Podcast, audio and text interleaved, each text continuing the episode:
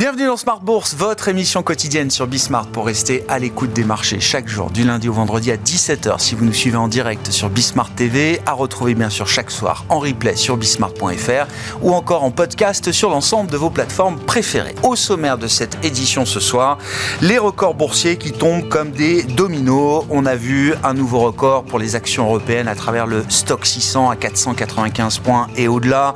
Record pour le Nikkei japonais qui revient revient sur les niveaux de décembre 1989, dépassant même ce précédent record datant de plus de 34 ans à plus de 39 000 points ce matin en clôture pour le marché euh, japonais.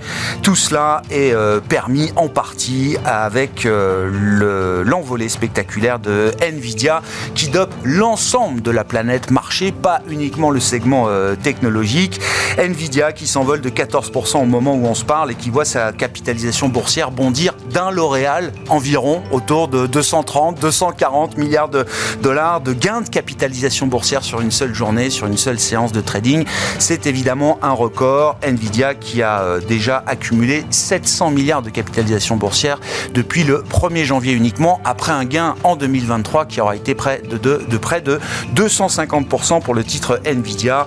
On y reviendra, ce sera bien sûr le sujet à la une de Planète Marché dans un instant. Et puis du côté euh, la livraison des euh, enquêtes de conjoncture PMI pour le mois de février confirme ce qu'on observe déjà depuis euh, quelques temps en zone euro, à savoir que la zone euro est en train de réaccélérer ou de renforcer sa croissance. Je parle bien sûr de la zone euro hors Allemagne, qui reste, elle, plombée, avec même une aggravation conjoncturelle si on regarde les derniers PMI. Mais euh, du côté français, on parle d'une forme de stagnation, en dessous du niveau de zéro peut-être, mais pour le reste, et la périphérie notamment, c'est un nouveau renforcement de la croissance qui est signalé par ces enquêtes au mois de février. Voilà donc pour le panorama euh, euh, des marchés et de la macro dont on va discuter dans quelques instants. Et puis dans le dernier quart d'heure de Smart Bourse, le quart d'heure thématique, nous parlerons d'immobilier. Et euh, là aussi, comme sur les marchés, le timing est crucial. 2024 sera l'année du démarrage d'un nouveau cycle immobilier. Comment s'y préparer? Nous en parlerons avec le directeur général de Sophie Jean-Marc Peter, qui sera avec nous en plateau à partir de 17h45.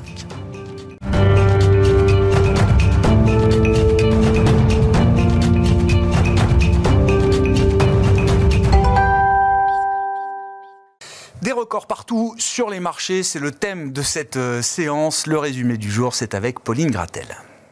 Plus de records plus de records sur le monde de la bourse. Le CAC bat à nouveau son plus haut niveau aujourd'hui pour aller chercher les 7900 points au cours de la séance.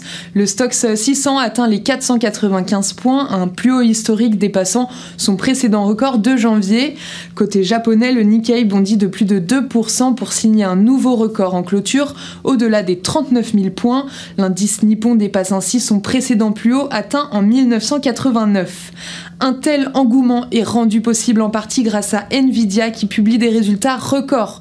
Multiplication par 6 de ses profits à près de 30 milliards de dollars, 22 milliards de dollars de chiffre d'affaires, plus 265% par rapport à l'an dernier, 12,3 milliards de dollars de bénéfices nets sur le trimestre novembre-janvier. Le fabricant de puces anticipe un chiffre d'affaires de 24 milliards de dollars pour le trimestre en cours. Bref, c'est largement supérieur aux attentes du marché et à ses propres prévisions.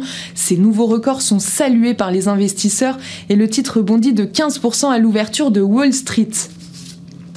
Du côté des entreprises du CAC à se prêter à l'exercice de la publication des résultats, Engie était au programme malgré un chiffre d'affaires en baisse. Engie fait état d'un résultat net à 2,2 milliards d'euros au titre de l'exercice 2023, le titre est en hausse de plus de 2% à Paris. Du côté d'AXA, malgré un bénéfice net en dessous des attentes, le marché salue l'annonce d'un nouveau plan stratégique avec un objectif de taux de distribution aux actionnaires de 75%. Danone présente un chiffre d'affaires de 27,6 milliards d'euros en progression de 7% sous l'effet des hausses des prix. Ces résultats sont conformes aux attentes. En revanche, pour 2024, Danone s'attend à un ralentissement de la croissance organique de ses ventes. Ces publications ne suscitent pas d'enthousiasme particulier des investisseurs. Le titre de Danone est proche de l'équilibre aujourd'hui. Hors indice phare, on note la forte progression de Soprasteria. Le groupe fait état de résultats annuels solides, mais la grosse nouvelle du jour, c'est l'annonce du projet de cession de sa branche Sopra Banking Software à Axway. Cette branche représente environ 340 millions d'euros de chiffre d'affaires, des annonces saluées par le marché. Le titre bondit de plus de 10% et se négocie ainsi à ses plus hauts sommets, autour de 230 euros. Les hôtels Accor font état de résultats supérieurs aux attentes pour l'année 2023 et surtout d'un excédent brut d'exploitation qui atteint pour la première fois le milliard d'euros en hausse de 55%. Et ça, c'est un record pour le groupe. Ces résultats sont salués et le titre est en hausse de 5%. Demain, les investisseurs prendront connaissance de la deuxième estimation du PIB et de l'indice IFO du moral des chefs d'entreprise en Allemagne. Tendance, mon ami, chaque soir, en ouverture de Smart Bourse, les infos clés du jour sur les marchés avec Pauline Gratel qui nous accompagne sur Bismart.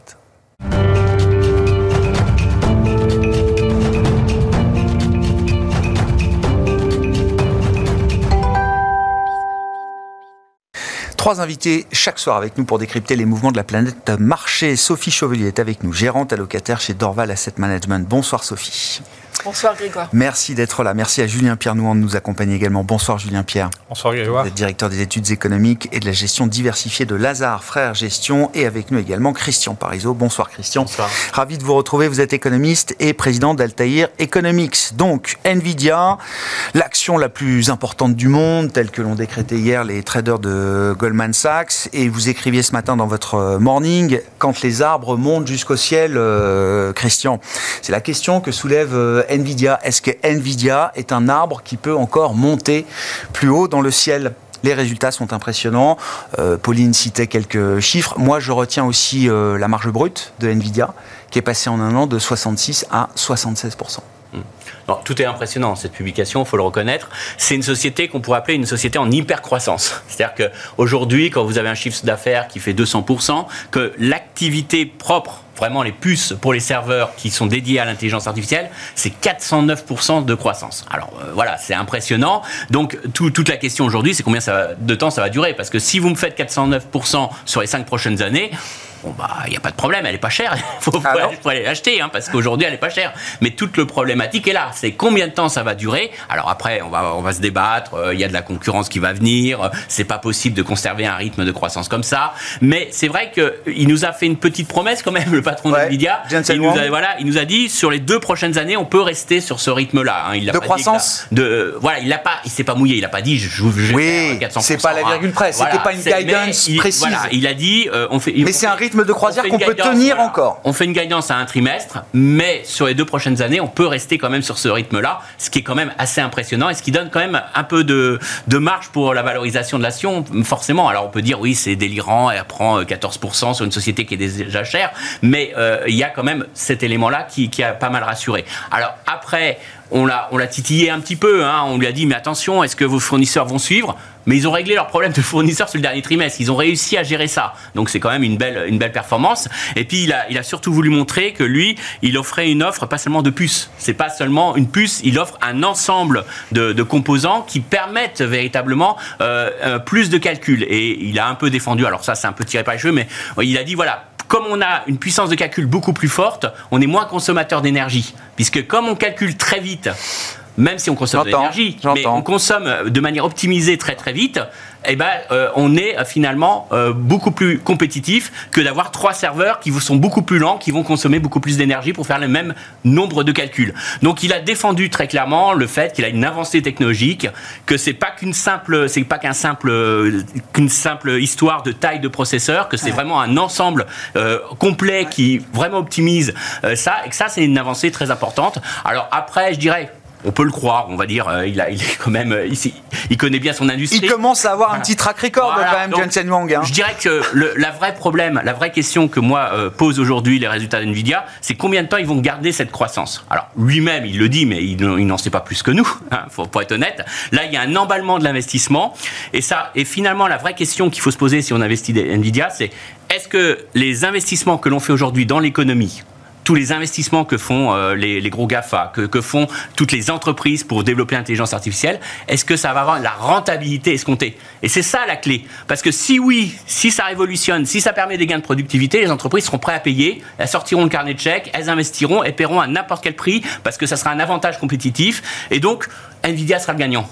Mais si on s'aperçoit que derrière, l'intelligence artificielle coûte beaucoup plus cher, n'apporte pas les gains de productivité attendus ou un coût de développement et un, coût finalement de gain qui, qui met beaucoup plus de temps qu'on l'a anticipé, là, à ce moment-là, euh, on aura véritablement un retour de balancier de la part des entreprises. Donc la vraie question, c'est euh, est-ce que c'est pas de dire est-ce que Nvidia est trop cher en bourse? C'est pas dire est-ce qu'il y a une bulle sur Nvidia? La réponse est non. Aujourd'hui, il n'y a pas une bulle sur Nvidia. C'est ce qui est-ce qu'il y a une bulle sur l'investissement autour de l'intelligence artificielle? C'est ça la vraie question aujourd'hui, et euh, elle n'est pas facile à répondre. J'avoue que c'est pas c'est pas la question facile, mais c'est là où vous avez le risque. C'est pas dans Nvidia en tant que tel, en tant que société, qui profite actuellement à plein de ces sur de ces alors je pourrais presque qualifier de surinvestissement. On ne sait pas. On, le saura dans 5 ans. On le saura dans 5 ans. On aura le retour sur investissement et voir si c'est vraiment une déception ou pas. Euh, il, décrit quand même ce qui se passe pour son, son business et, notamment la manière dont sa clientèle est en train de s'élargir. Il parle de tipping point, c'est le mm. point de bascule mm.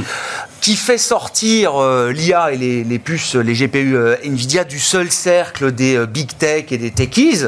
Alors certes, les GAFA, c'est encore 40% de son, ses facturations de son chiffre d'affaires mais il dit j'ai des clients maintenant dans les services financiers, dans la santé, dans l'automobile, qui dépensent plusieurs milliards pour eux-mêmes s'équiper mmh. en puissance de, calcul, et des États. Il cite le Japon, la France comme étant des clients de plus en plus importants euh, des équipements euh, Nvidia. Après, il euh, faut reconnaître, il y a une demande qui explose, à tort ou à raison, encore une fois, hein, mais tout le monde sent qu'il y a quand même, on pas, on peut pas louper quoi, on peut pas louper. il y a un faux mot. Voilà, on peut pas être le dernier, mais c'est encore une fois, c'est sur l'économie réelle, c'est pas la bourse. C'est ça qui a peut-être la différence par rapport aux autres, parce que quand, quand on a eu la bulle sur les télécoms on a acheté le devenir des télécoms, mais ça s'était pas réalisé. Là, il y a quand même de la rentabilité, il y a du chiffre d'affaires. Donc on ne peut pas dire que les boursiers sont complètement délirants.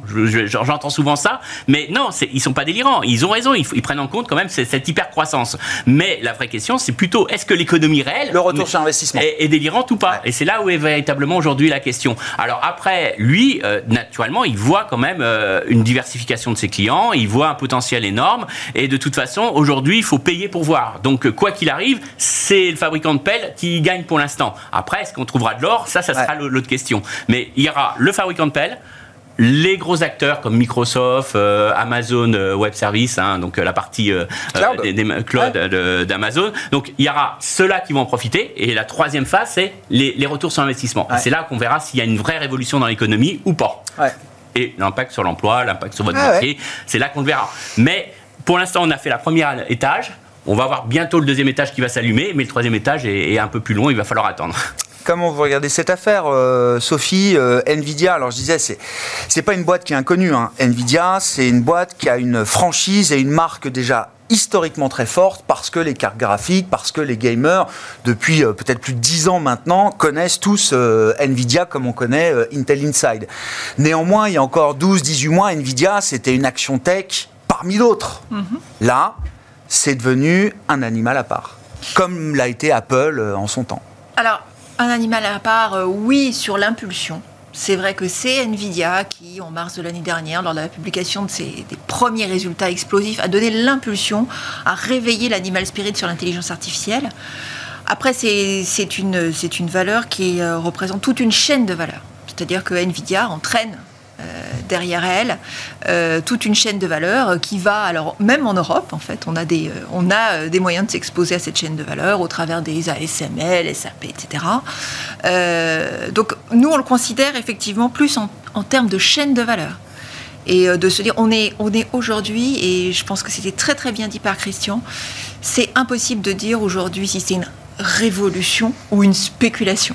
Il y, a des, il y a un phénomène, euh, alors pas une spéculation boursière, mais une spéculation presque économique il y a, une, il y a, il y a un aspect très très tangible. C'est-à-dire qu'effectivement, c'est des choses, c'est des choses qui sont commandées. Donc voilà, donc c'est quelque chose qu'on peut quantifier. C'est tangible. C'est très tangible. Après, effectivement, sur quoi ça va déboucher? Quels sont les verticaux? C'est-à-dire quelles sont les industries où ça va produire de la productivité ou non?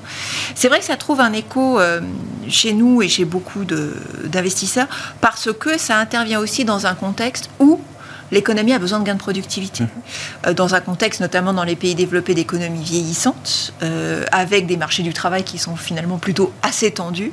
Donc ça paraît intéressant de se dire on va pouvoir améliorer la productivité et on, a, on est en train d'assister à une nouvelle révolution technologique. Maintenant, effectivement, c'est là pour le coup, on est dans le domaine de la spéculation puisqu'on n'en sait rien. Euh, mais alors le marché, par contre, lui, est plutôt assez rationnel puisqu'il est en train d'acheter les carnets de commandes. Il est en train d'acheter les ventes effectives.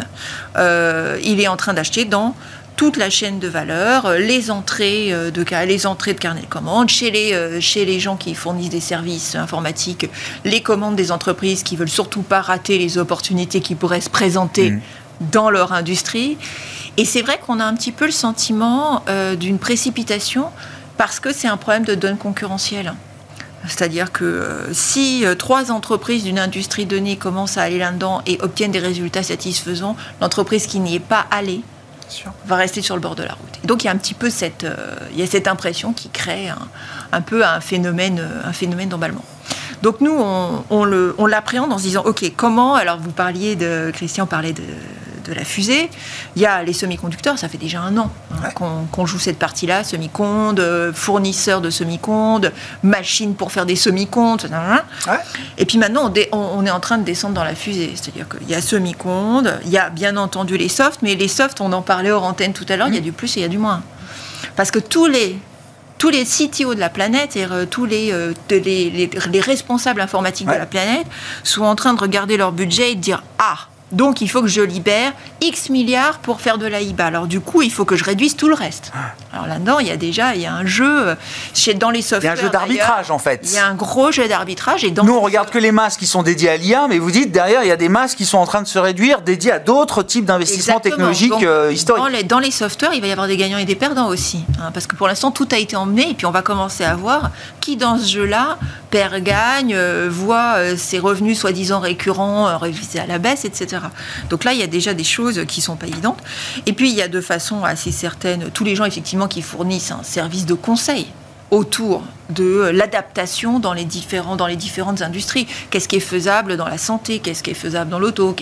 Donc tout là, il y a tout un tas de gens qui travaillent autour de ça et qui vont aider euh, les industries à s'approprier les éventuelles solutions, avec des succès ou des échecs. Mais là, on en est vraiment là.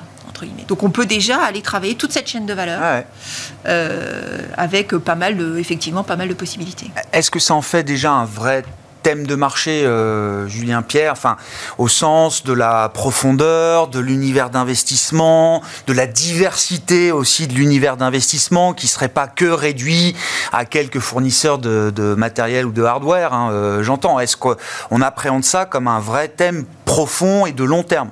En tout cas, le marché, euh, clairement, depuis quelques mois, il euh, attache beaucoup d'attention à, ce, thème. Euh, clairement, c'est l'histoire des, des, 18 derniers mois. C'est toute cette. quand on.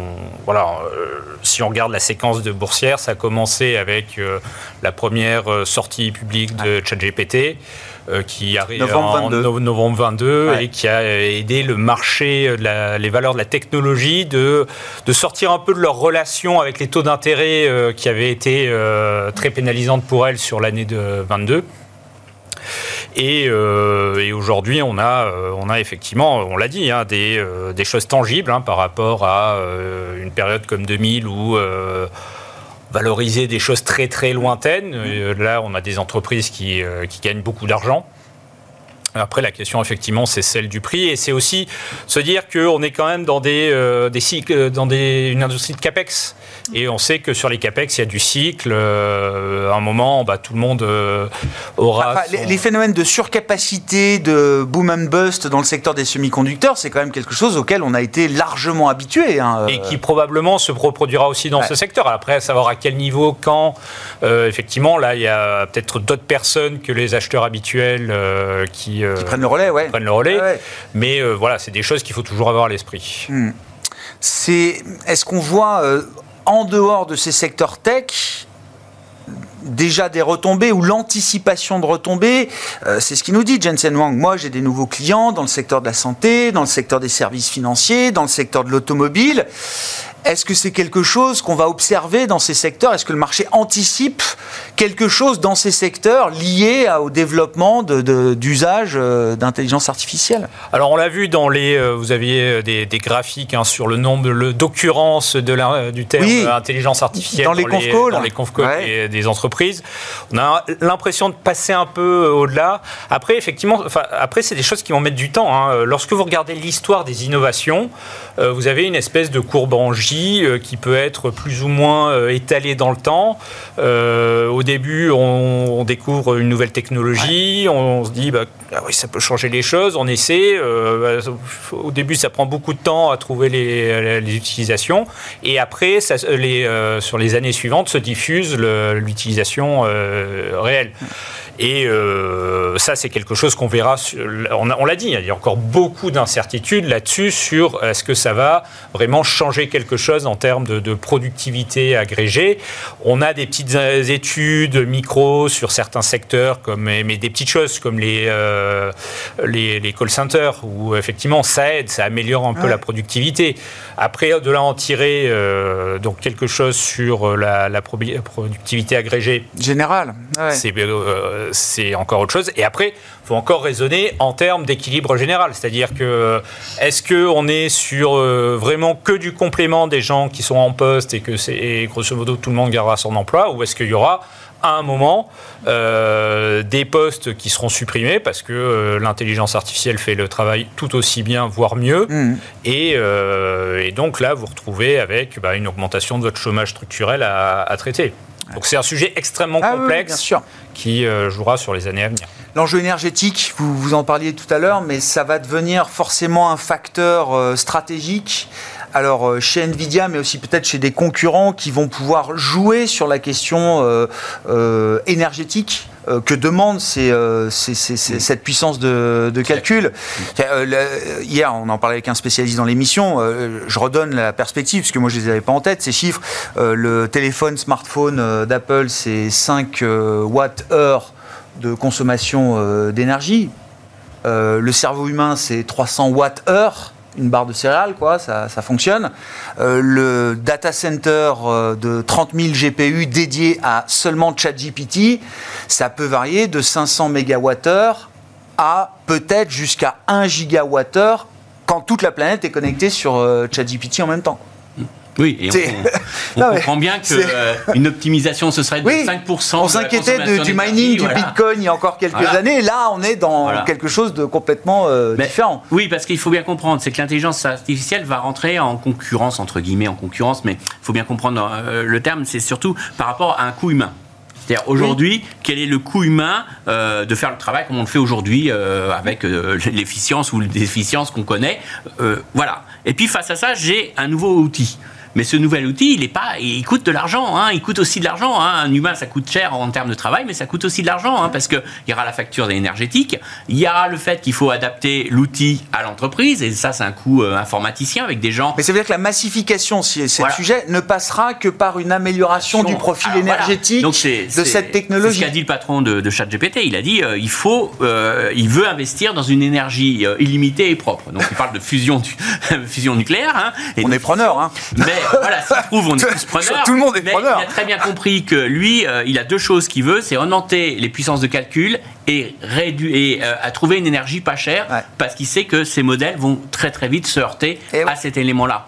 Et, et, donc, euh, la vraie barrière aujourd'hui au développement de l'intelligence, si vous voulez mettre de l'intelligence artificielle partout, vous ne pouvez pas la réponse est claire. C'est pas possible. Alors, il y a, peut-être deux combats qui sont en train de se, profiler en ce moment. Soit on fait l'intelligence artificielle au niveau de l'ensemble des serveurs, soit on le déporte au niveau de l'utilisateur. C'est pour ça qu'aujourd'hui, vous avez les fabricants de PC qui vont vous sortir, entre guillemets, c'est très marketing, hein, ce que je dis là, euh, les PC intelligence artificielle, avec des puces qui seront dédiées à l'intelligence artificielle, et les fameux smartphones. Samsung a ouvert la porte avec ses, premiers, ses derniers modèles, euh, dans lequel, euh, alors une partie, hein, pas tout, mais une partie de l'intelligence artificielle artificielle est localisée au niveau du smartphone. On va transférer une partie de la puissance de calcul des serveurs vers les équipements. Voilà, et ça c'est quand même important parce que ça, ça permettrait de un peu alléger la pression. Euh, donc ça prouve que c'est quand même les acteurs spécialisés là-dessus, ah, c'est maintenant qu'ils y pensent, ils, oui. y pensent ah bah, et ils ont conscience que très vite, si tout le monde peut sur la planète commence à vraiment utiliser euh, l'intelligence artificielle, on va exploser au niveau de consommation énergétique. Donc, ça sera une vraie barrière.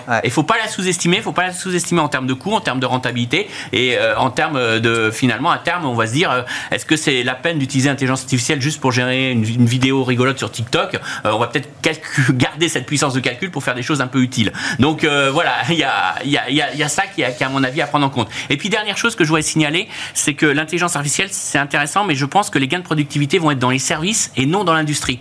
C'est-à-dire que, grosso modo, pour fabriquer une voiture, vous pouvez, euh, il y a déjà des robots, euh, l'intelligence ah, artificielle oui, très peut jouer sur la conception, mais il va pas jouer sur la production même du véhicule. Alors que dans les services, s'il y a une explosion de la productivité, c'est peut-être là qui est, intéressant. Et donc c'est intéressant parce que euh, quand on parle d'inflation, euh, on a été longtemps avec euh, le secteur industriel qui a généré la déflation parce que c'était la distribution en partie de gains de productivité. Et demain, est-ce qu'on va pas avoir une déflation liée au secteur des services qui va distribuer des gains de productivité liés à l'intelligence artificielle? Donc vous voyez que ça, touche beaucoup de choses. Ça peut jouer aussi sur, y, y compris nos perspectives de long terme. Vous savez, on nous a tous prédit le retour de l'inflation et tout ça. Mais attention, si on est sur une vraie, un vrai secteur des services qui a un poids beaucoup plus important que l'industrie, qui, grâce à l'intelligence artificielle, de cette technologie, génère des gains de productivité, va, il va peut-être les distribuer, alors peut-être à ses salariés, on l'espère, mais aussi peut-être aux consommateurs via une baisse des prix. Et à ce moment-là, on aura peut-être une grosse surprise aussi euh, sur ça.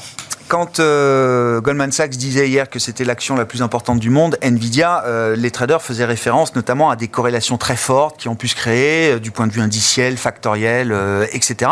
Et donc, c'est pas anodin de voir, après la publication d'Nvidia et l'envolée de 15% en ce moment à Wall Street, de voir d'autres indices en Europe au Japon atteindre de nouveaux records. Alors c'était 2% pour le Nikkei ce matin pour lui permettre de revenir au-delà de son top du 28 décembre 1989, euh, je crois, j'ai regardé la date.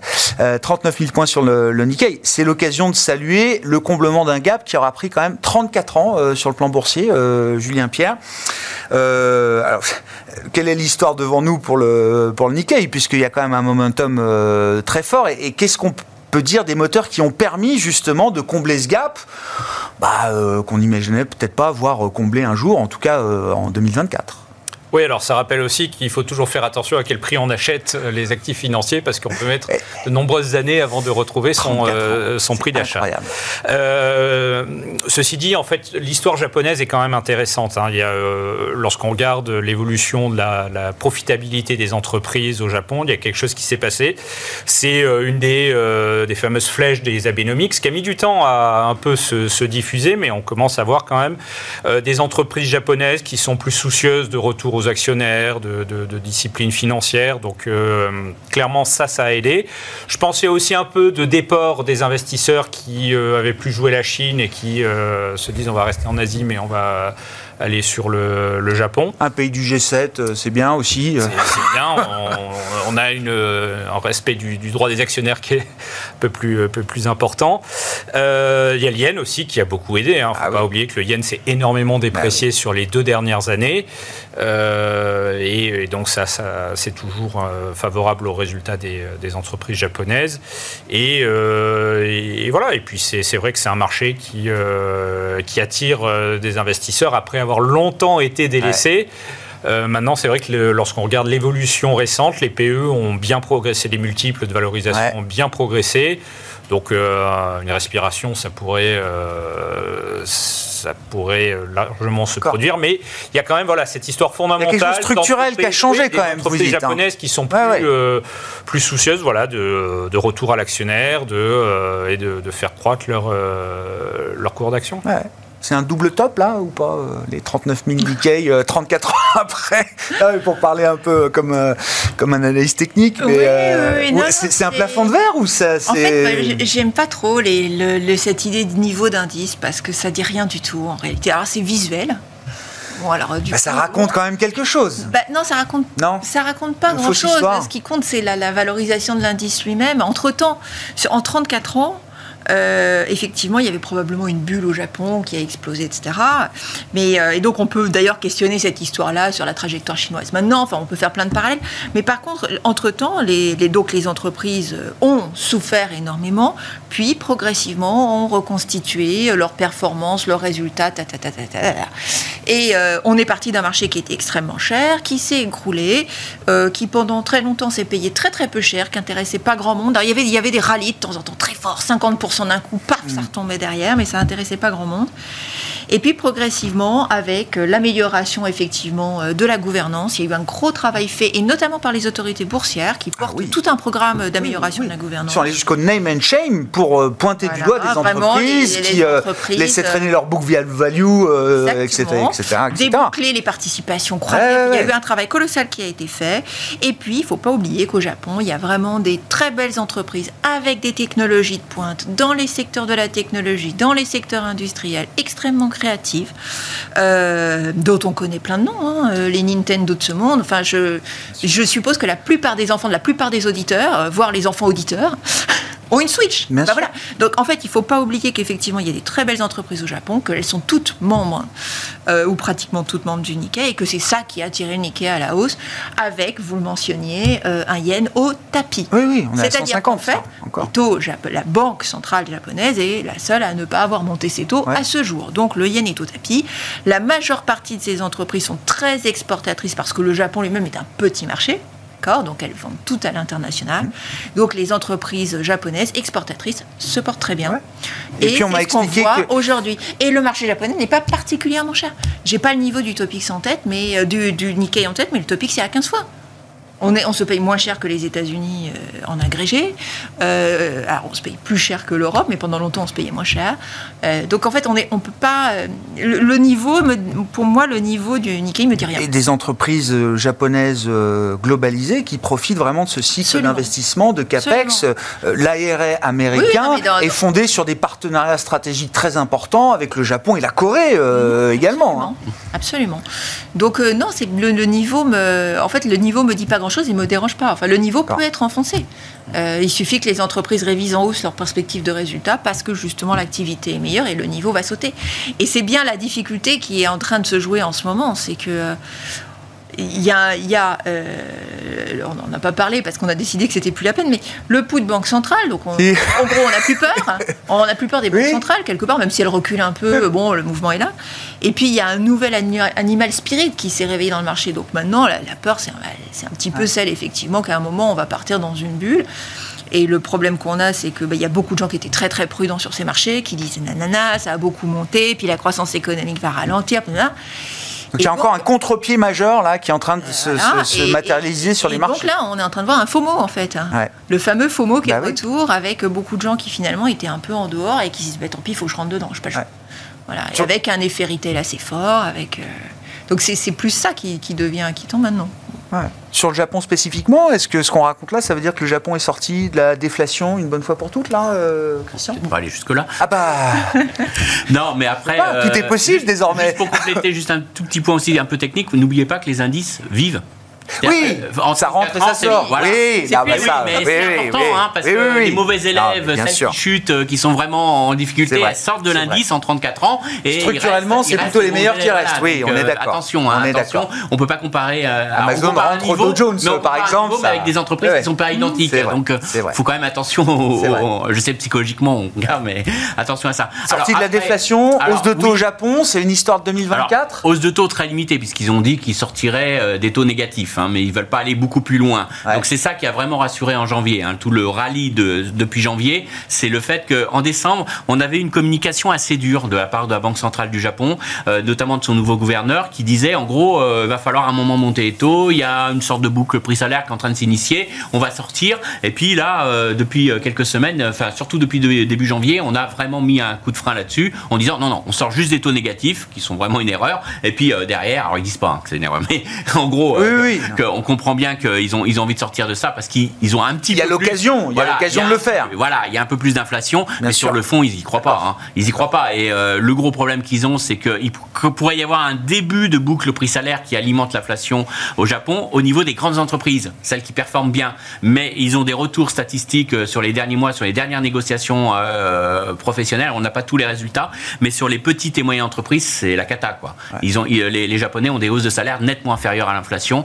Donc là, il n'y a vraiment pas de boucle prix-salaire parce que les petites entreprises, elles sont pressurées par les grandes entreprises japonaises euh, et donc elles n'ont aucune marge de manœuvre et elles n'ont pas la profitabilité pour augmenter les salaires. Donc euh, vous avez beau avoir de l'inflation, c'est les grandes entreprises qui en ont vraiment profité et c'est pas le tissu des petites et moyennes entreprises. Donc il n'y a pas vraiment de boucle prix-salaire qui semble se dessiner. Alors après, on est toujours sur la même chose. On a le gouvernement qui aide, le, qui aide un peu euh, les Japonais avec, avec différentes aides pour un peu soutenir la consommation et compenser cette inflation. Mais on se dit que si, c'est, si on envoie un chèque aux Japonais pour qu'ils consomment, c'est pas ça qui a fait qu'on a de nouveau Oui, oui, une j'entends. inflation qui revient. Donc il y a un vrai risque que quand même l'inflation reste particulièrement basse au Japon et qu'on n'ait pas ce, ce grand retour. Euh, et une fois qu'on aura fini avec l'inflation importée essentiellement liée à l'énergie, euh, bah, une fois qu'on a fini avec ça, on va pas avoir véritablement de dynamique profonde de l'inflation au Japon.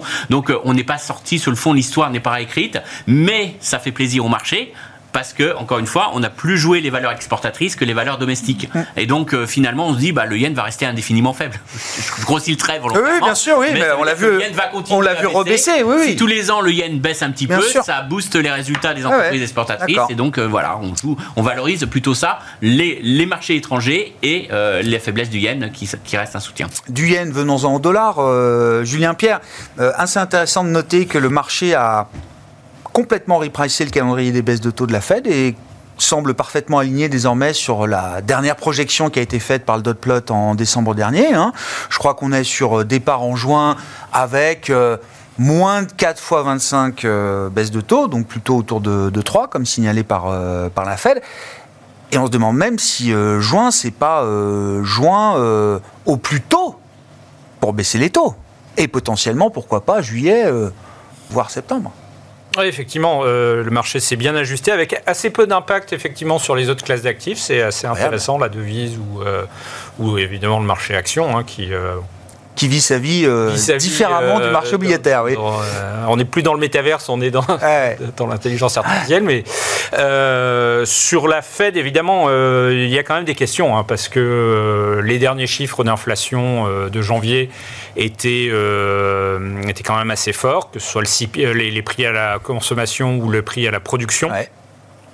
Et lorsqu'on regarde dans les enquêtes les composants de prix, on a voilà, euh, un signal que euh, bah, le mouvement de désinflation, il est peut-être euh, peut-être interrompu. De toute façon, je pense que ça va être la question des, des années à venir, en, en Europe, aux, aux États-Unis aussi. C'est-à-dire que on a eu ce mouvement de euh, ralentissement de la- l'inflation. Aujourd'hui, on n'est pas normalisé. hein. Lorsqu'on regarde l'inflation, on a plutôt des prix qui sont tirés à la baisse par les biens encore, euh, mais une inflation des services qui est liée au salaire euh, qui reste trop forte. Est-ce que toute reprise de l'activité économique au niveau agrégé euh, ne risque pas d'amener une réaccélération des salaires et donc une inflation qui repartirait à la hausse et, euh, donc là pour les banques centrales un vrai, un vrai sujet. Sachant que effectivement jusqu'à présent, et c'est ce qu'on comprend euh, quelques trimestres après, il y, a, il y a eu ces gains de productivité quand même qui se sont matérialisés pendant plusieurs trimestres aux États-Unis, qui ont aidé, j'imagine, ce phénomène de désinflation immaculée. Sur la productivité américaine, euh, là, enfin, je, je reprends pas l'exemple de Nvidia, mais euh, il y, a, il y a une limite aussi aux gains de productivité d'une économie comme euh, l'économie américaine, malgré tout ce qui a été mis dedans, des dépenses, de capex, euh, etc., de nouvelles technologies qui euh, qui arrivent. Ou est-ce qu'on peut quand même, euh, je sais pas, euh, prolonger un peu la trajectoire euh, de la productivité américaine Ça va être intéressant de voir un petit peu comment ça se, comment ça se passe effectivement dans les, euh, les prochains mois. hein. Si on regarde la trajectoire de la, productivité euh, américaine, on avait eu euh, dans le Covid une nette accélération. Puis on avait rebaissé, et, et là on est un peu revenu sur la tendance des, euh, des dix dernières années. Ouais.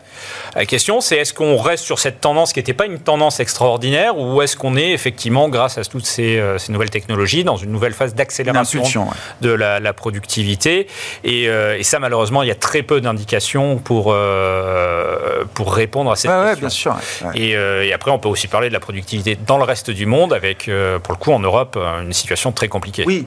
Bah, ce qu'on décrit euh, sur la productivité, c'est euh, pour l'instant un phénomène euh, très centré américain. Oui. Euh, c'est pas autre chose, enfin quelque chose qu'on retrouve ailleurs dans, dans le reste du monde. Sur ces questions de banque centrale, est-ce qu'il faut commencer à imaginer des scénarios alternatifs où la Fed, j'allais dire, baisserait pas ses taux? C'est un peu provoquant de le dire comme ça, mais enfin non, mais euh, sérieusement, euh, Sophie? Bah là, ça, ça renvoie au, au scénario de Summers, en fait, qui est l'idée que euh, on pourrait même avoir l'inverse, c'est-à-dire euh, finalement une activité qui réaccélère avec des tensions inflationnistes et, euh, et une Fed qui non seulement les baisse pas mais les monte. Alors ça, c'est vraiment le scénario adverse ultime. Oui. Et d'ailleurs, on, Oui. on reverrait peut-être la valorisation d'NVIDIA à l'occasion. Mais Ce serait l'occasion d'un point d'entrée. D'en reparler, d'en reparler, mais pour l'instant, ce n'est pas le cas. Euh, c'est en tout cas, effectivement, il y, a un, il y a un léger inconfort. Moi, je dis un léger parce que c'est, enfin, c'est vraiment pas le scénario central, hein, mais il y Non. a un léger inconfort. Personne n'a capitulé lié- sur l'idée qu'il y aura des baisses de taux. voilà, Oui. lié, euh, lié au fait que les derniers chiffres d'inflation étaient un petit peu plus soutenus que ce qu'on aurait aimé, c'est que ça se stabilise à un niveau un peu trop élevé, et puis que bon, l'activité reste forte, euh, reste vraiment euh, plutôt soutenue aux États-Unis. C'est pas, on on n'est pas arrivé à un point qui remettrait en question le fait qu'on va rentrer dans une phase de baisse de taux. Euh, et, et le taux d'équilibre, alors ce qu'il est, le taux qui équilibre entre guillemets, donc ce qu'on appelle euh, oui, le taux d'équilibre qui va équilibrer la- la- la- l'emploi euh, et, et, et l'inflation est plus bas euh, que les taux réels actuels, donc aux États-Unis et en- encore plus en Europe. hein. Ils ont de la marge, oui. Donc euh, on est de toute façon, effectivement, ils espèrent, on va vers une normalisation. Euh, Après, est-ce que ça commence euh, là au mois de mai? On a repoussé euh, d'avril, à fin de mars, avril, mai. hein. Est-ce qu'on commence à mai? Est-ce qu'on commence cet été? Bon, c'est plus vraiment un Mais problème. déjà, c'est une séquence de normalisation, c'est pas une séquence d'accommodation. Le marché anti, enfin, Ah non. se met pas dans l'idée que la, la, la Fed va redevenir accommodante. Elle, ben, elle aurait En 2024. aucune- elle aurait Non, aucune mais je- En l'état, pour l'instant, elle aurait aucune raison de le Ouais, faire. ouais. Elle aurait des raisons de normaliser, mais elle n'a aucune raison de- d'accommoder, en tout cas. Sauf à ce qu'il y ait un choc financier inédit Hmm. Oui. qu'on n'a pas vu encore, hein, parce que là, on est, Ah bon, on est on en a super eu des content. petits chocs Non, non, mais là, on a eu. Oui. Ok, il y en a eu. on- ça a essaimé des chocs, mais enfin, il peut se passer plein de choses Ah ouais. qui, qu'on n'aurait pas pu prévoir avec ChatGPT, quoi. Ouais. Non, puis le traitement du KSVB, finalement, j'ai l'impression, a quand même plutôt rassuré les investisseurs Oui. sur la capacité de la Fed à gérer euh, Sur la fonction alors, de réaction, des, petits maillons Oui, faibles oui, comme ça. hein. J'entends pas le big, euh, le gros truc systémique. Euh, Christian, sur la Fed, et puis je veux bien qu'on dise un mot du ouais, policy mix US versus zone euro, c'est-à-dire. Qu'est-ce qu'on préfère quoi? Est-ce qu'on préfère euh, ce qui se passe aux États-Unis avec une politique budgétaire, budgétaire qui reste débridée, qui restera sans doute euh, débridée, ou est-ce que on aime bien voir quand même euh, bah, un discours qui vise à ramener un peu d'orthodoxie quand même dans les politiques budgétaires, comme on le sent en zone euro aujourd'hui? Alors après, il faut reconnaître peut-être quelque chose, c'est que l'IRA, certes, ça coûte cher aux finances publiques, mais ça semble quand même générer pas mal de Ça croissance et de la bonne, enfin entre guillemets de la bonne croissance. Bah. c'est pas de la dépense, c'est de l'investissement. Bah oui. Donc euh, après, euh, on le sait très bien dans les comptes publics.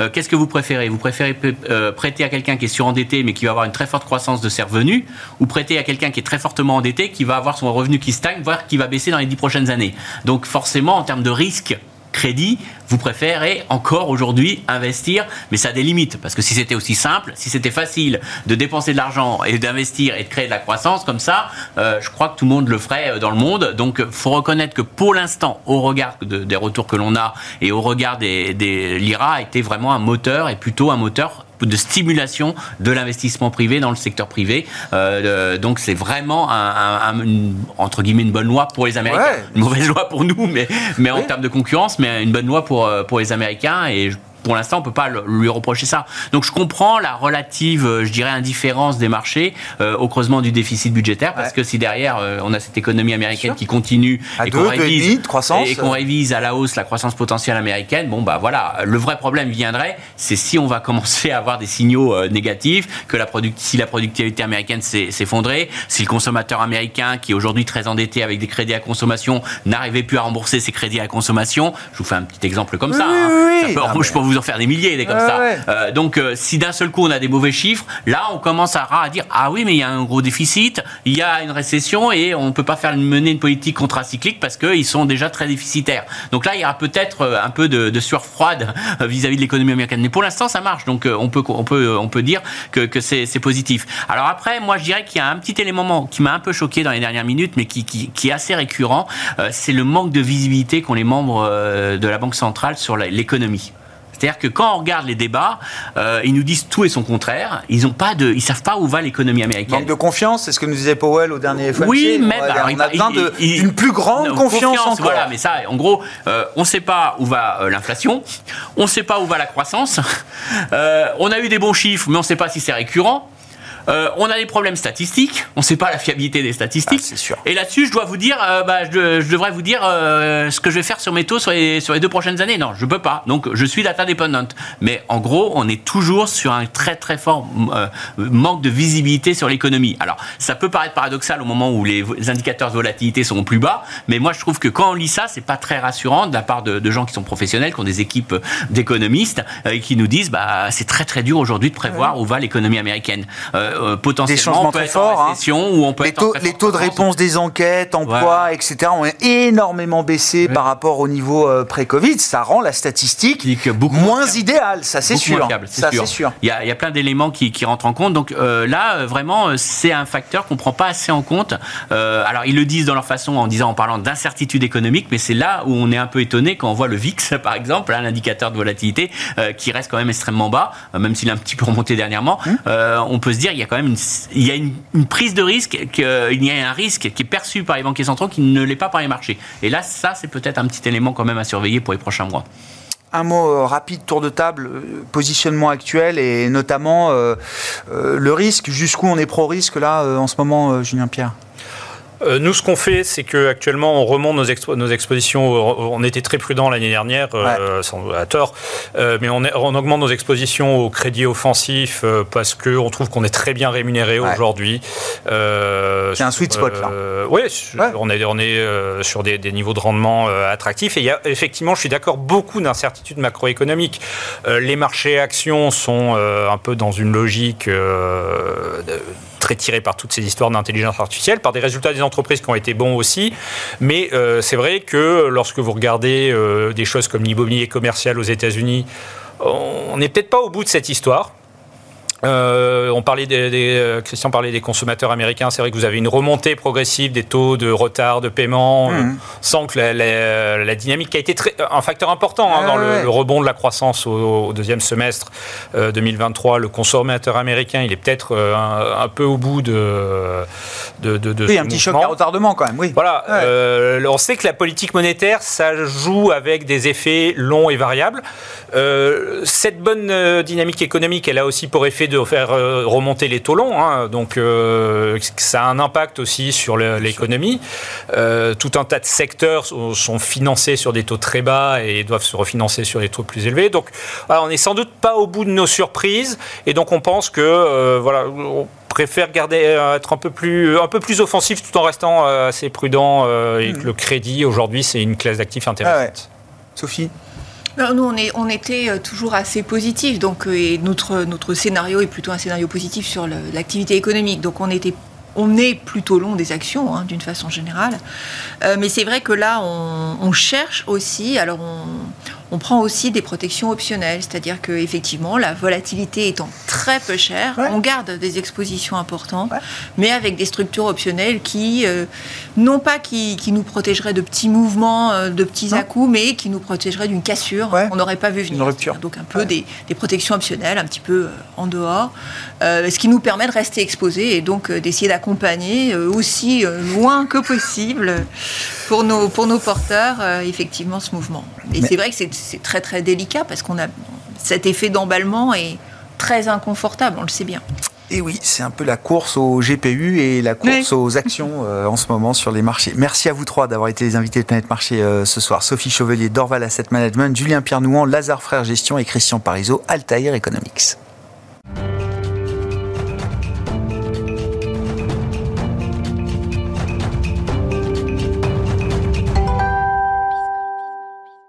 Le dernier quart d'heure de Smart Bourse chaque soir, c'est le quart d'heure thématique. Le thème ce soir, c'est celui de l'immobilier et comment se préparer au nouveau cycle immobilier qui va démarrer en cette année 2024. Je prends les devants pour accueillir Jean-Marc Peter. Bonsoir Jean-Marc. Vous êtes directeur général de Sofidi. L'actualité qui euh, vous porte et vous amène ici aujourd'hui, c'est le lancement d'une nouvelle stratégie SCPI High Yield qui s'appelle Sophie Dynamique. On va en parler. Mais ce qui m'intéresse, c'est que le contexte dans lequel vous lancez cette nouvelle euh, stratégie dédiée à l'immobilier en Europe, c'est parce que 2024 va être le démarrage d'un nouveau cycle immobilier qu'est-ce qui va se passer là devant nous qui vous permet de dire que c'est le point d'entrée, que c'est le timing et que c'est le moment?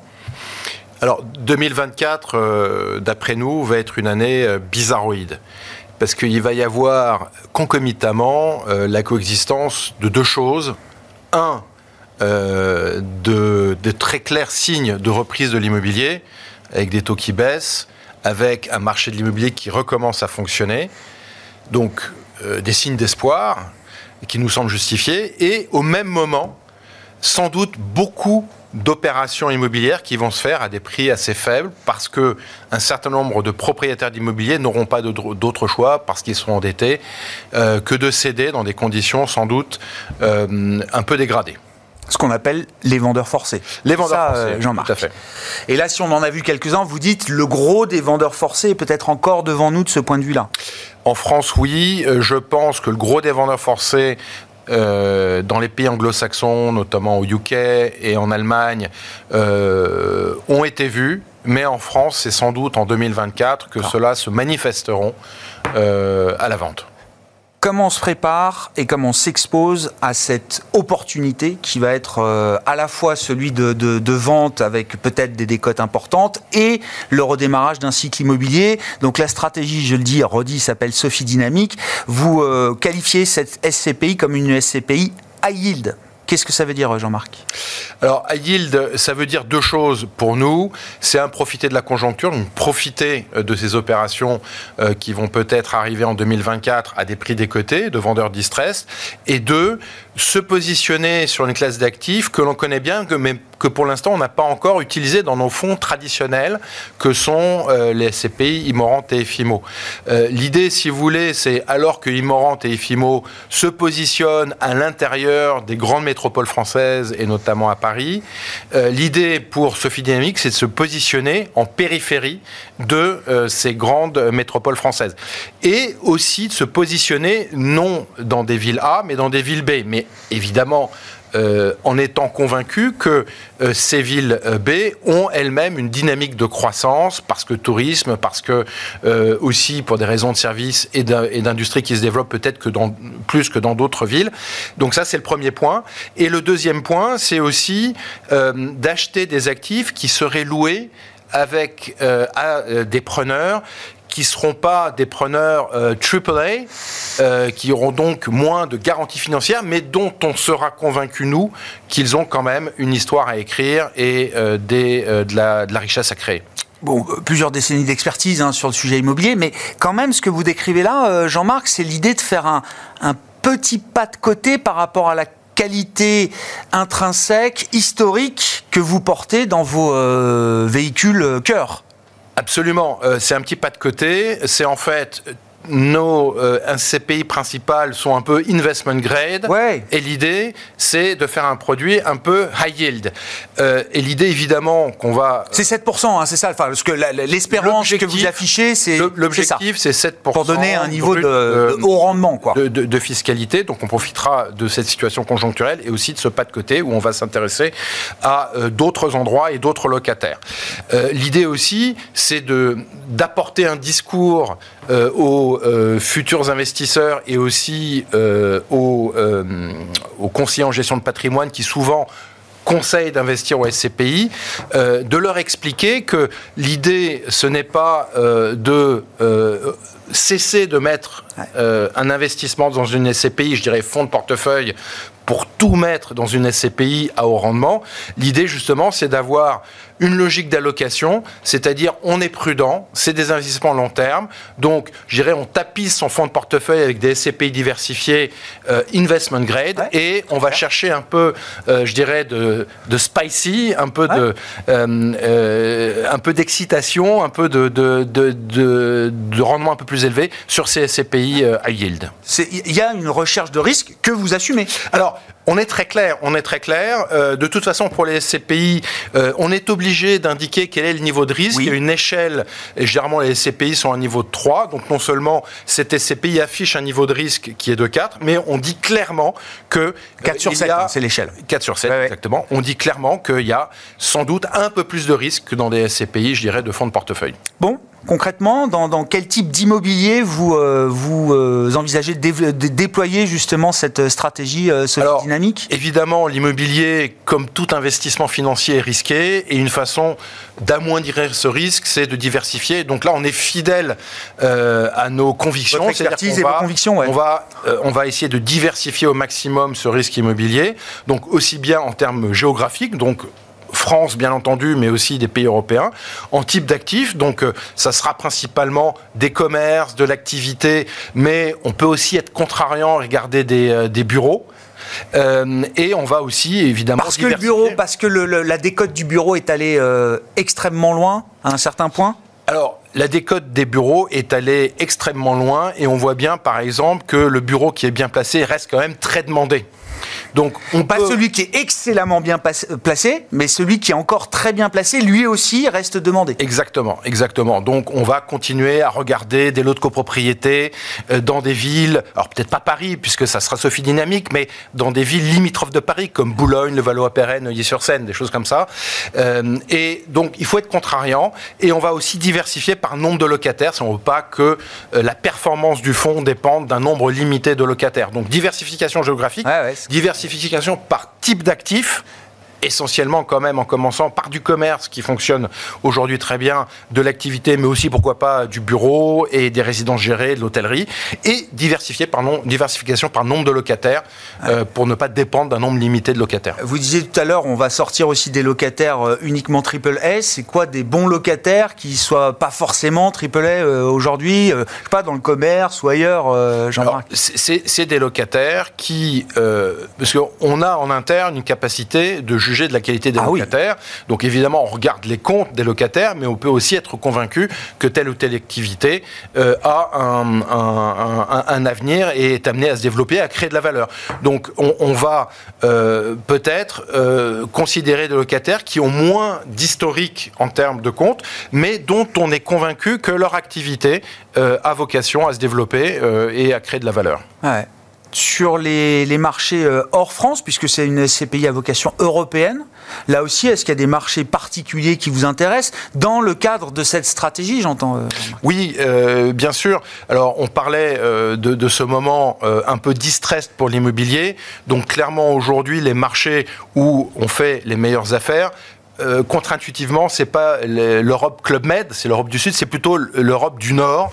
Et donc, on va ah euh, regarder en priorité sans doute les marchés anglais, irlandais, allemands, hollandais pour, euh, pour essayer de trouver des bonnes affaires. Oui, c'est intéressant. L'Europe est un peu à front renversé en ce moment. Ça, Exactement. Ça va bien dans la périphérie. C'est ce que nous disaient les enquêtes de conjoncture encore aujourd'hui. C'est plus compliqué dans les pays cœurs et des pays du Nord. Euh, Exactement. Qui restent solides, bien sûr, mais euh, voilà, qui ont plus souffert peut-être sur la partie immobilière mm. que, que d'autres par rapport à la crise précédente des dettes souveraines. merci beaucoup, Jean-Marc. Merci d'être venu parler de, de, ce, de ce moment important, hein, 2024, avec une année bizarroïde, comme vous dites. Il y aura plusieurs phénomènes immobiliers qui vont se, qui vont coïncider, mais il y a la conviction quand même que c'est un nouveau cycle qui va démarrer là au cours de cette année 2024 et qu'on peut aller chercher du, risque et du rendement dans, euh, dans ces marchés euh, immobiliers en France et en Europe. Jean-Marc Peter, directeur général de Sophie et le lancement de cette nouvelle stratégie SCPI à baptisée Sophie Dynamique. Merci d'avoir été l'invité du Merci. dernier quart d'heure de Smart Bourse ce soir sur Bismart.